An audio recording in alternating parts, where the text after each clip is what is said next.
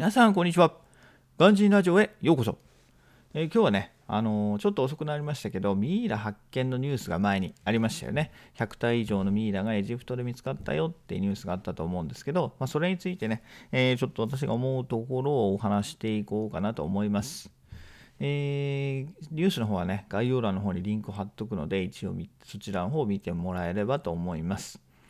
えー、これね、あの一見やっぱ外国の人から見ると、あの良いニュースに聞こえますよね。あすごいミイラまた見つかったんだみたいな。で、あ歴史的ね、またなんか新しいこう資料が発掘されたねとか、これでエジプト文明がね、さらに解明されてね、あのなんでピラミッドってそもそも建てられたのか、建てられか建てられたのかとか、どうやって建てられたのかっつうのがね、解明されるかもしれないから結構期待がねあの大きいと思うんですよ。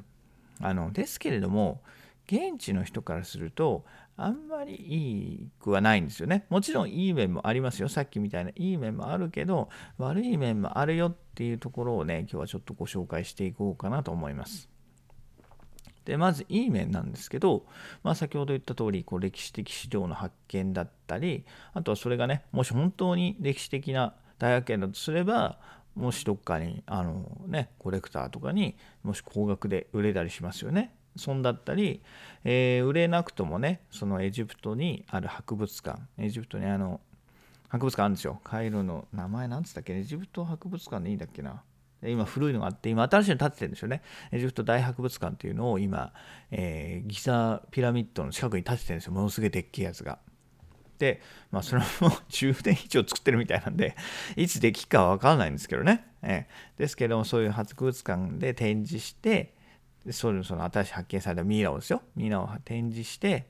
えー、でそれをねあの例えば日本とかアメリカとかに貸し出すことができますよね。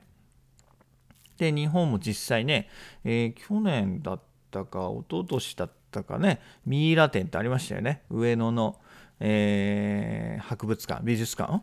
どっちだ？美術館かな？上野の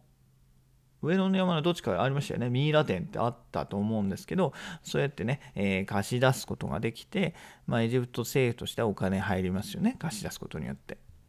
はい。で、もっともっともっとね、えー、そもそもエジプトにそれを置いといけばエジプトに入ってくる観光客も増えますよね。そういう、はい、一目見るためにエジプトに行くっていう人たちが、えー、増えるわけですよね。でエジプトって観光で成り立ってるようなもんなんで本当に観光客が増えるっていうことは国のね収益がそのまんま、えー、増えることにつながるのでだから観光客が増えることは確かにいい面もあるんですよねあの上辺だけを切ってみればですよただやっぱ悪い面というのもあってそれは何かっていうと、まあ、発掘箇所でねやっぱその建設工事がストップになっちゃうのがやっぱ一番大きいですよね。でそのね発見された箇所でそのミイラが見つかったよってミイラ見つか建設工事建設現場でミイラ見つかったよってなればあもしかしたらもっとあるかもしれないって言ってちょっと周りを探すわけですよね。あのはい、でそうすると建設工事できなくなっちゃうんでストップするわけですよね。でそうすると工期の延長だったりとかそもそも工事現場で働いている労働者へあの賃金が支払われなくなっちゃうわけですよね。その人の仕事なくなっちゃうんで。でそういうのがね結構問題になってるんですよ。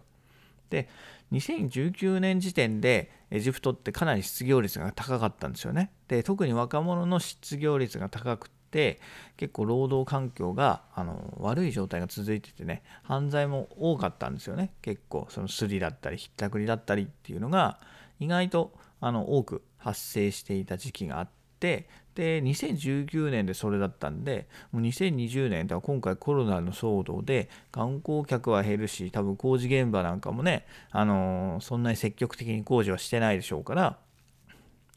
そのもっと労働環境が悪化してるわけですよね。で、そんな中で、えー、もう2019年時点で、銀行がね、その企業にお金を貸し出す時の利子ありますよね。えー、日本だったらま1%とか2%とか、高くてもそれぐらいなんでしょうけど、エジプトって、エジプト政府にお金を貸す？の、うん、そうですね、エジプト政府とか、うん、政府ですね、政府にお金を貸すのにも、利子7%つけて貸し出してるんですよね。多分 AED だったアラブエジプシャンバンクだと思ったんですけど、えそういうあの要は日本日本のなんつうんだろうなメガバンクみたいな、えー、アメリカでいうバンク・オブ・アメリカみたいな、えー、貸し出す、えー、お金貸し出すあの銀行があるあるわけですよね、えアラブ・エジプシャンアラブエジエジプシャン・アラブバンクですね。エジプシャン・アラブバンク、そういうところでも、えー、利子7%で貸してるんですよ。で、それだけね、すごい金利で貸してるわけですよね。でそうなると企業としてもさっさとね、もう建物建てて、で、さっさと利益上げて、そういう利子、えー、銀行からのね、あの融資を返したいわけですよね。ですけれども、そうなっちゃうと、えー、工事がストップになっちゃうんで、あのー、かなりね、え財政状況が悪化してしまうっていう、え問題もあります。だからね、あんまり多分現地としては見つかってほしくない。あんまり大ごとにはしたくないみたくって結構そのまま見つかってもねそのまま無視して掘り掘り起こしちゃうそのままだからなかったことにしちゃうガシャンガシャンあの壊しちゃってなかったことにしちゃう現場も実際あるそうです。ねそんな本当いくらになるかもわからない、ね、ミイラなんかちょいちょい発見されるみたいなんで そうなるとねもうなんかあまたかみたいな多分なんでしょうねでそうなるとはいそもそもね、現地の人にとってみれば、まあ、ミイラよりもね、今日の、今日の現金ですよね。今日の賃金が欲しいってことで、はい。もう、あんまりだから大げさにもならないことがあるということでね、はい。で、そうだからすごいんですよ。現企業に7%の利子をつけて貸しているってことは、銀行に預けとくだけで多分4%とか、うん、3%か4%とか利息がつくわけですよね。で日本だったら考えられないじゃないですか。二足の日本だったらもう今0.01%とか、もうわけわかんない数字が あるわけですよね。100万円預けても、えー、その100円とかってことですよね。100円とか10円とかってことなのに、エジプトだったら100万円預ければ1円で4万円なんて返ってくるわけですよね。普通に個人が銀行に預けておくだけですよ。ですけれども、あのエジプトってもう誰もやらないんですよね。給料日になったらもうすぐ下ろしちゃう。で、それは何でかって言ったら、そうやってあの安定しないからですよね。景気が安定してなくて、銀行に預けておくと、なくなっちゃう可能性があると。日本だともう考えられないんですよね。ですけれども、エジプトではそういうことが起こるし、はい。なんならね、あの、ATM の機械に現金がない時があるんですよ。こう考えられない意味が何言ってんだよって意味が分からないと思うんですけど ATM 行きます下ろしますってなると、まあ、何も出てこないってことはさすがにないんですけど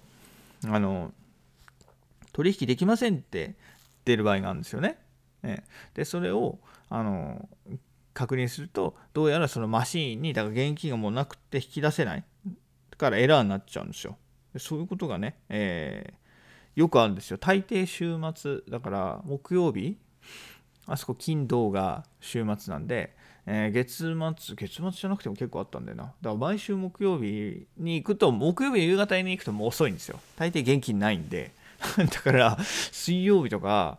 あなんだろう火曜日とかに、えー、現金を下ろし、下ろすっていうか、あの私の場合はキャッシングっていうか、両替か。両替を、えー、ドルからエジプトポンド両替を銀行の ATM でしたんですけど、木曜日に行くと大抵あの 現金が出てこないから、ドルが普通にそのまま吐き出されるんですよね。できませんでしたっつって。で、そういうことがあるんでね、えー、あんまり、えー、喜ばしいニュースでもないよっていうことですね。はい。今日はそういうことをお伝えしたくて、えー、これを撮ってみました。はい。なのでね、はい。もっと早く、えー、コロナが収束してね、えー、景気が元に戻ればね、え、ジプトでもそういう、え歴史的なね、え資料の発掘にももっと積極的になるでしょうしそういうところにもねやっぱりあの政府の援助が行ってくれるといいですよね。日本からもちろん政府の援助とか言ってますけどインフラ整備とかそういうところにねどうしても行っちゃうんでね、最低限の道路とかだったら多分、多分もう作れるんですよね、エジプト。もうすげえ道路いっぱいあるんで、あそこ。はい。道路はあるし、車はもうね、羊のように走ってるんで、だからそう最低限はできるんですよ。だからそういうね、あのもっと大事なところ、エジプト政府がお金を回さなそうなところにね、えー、もっと、えー、日本なり、アメリカなりが、えー、お金を、えー、支援すればいいんじゃないかなと私は思います。えということでね、え今日は、えミイラ発見のニュースを見てという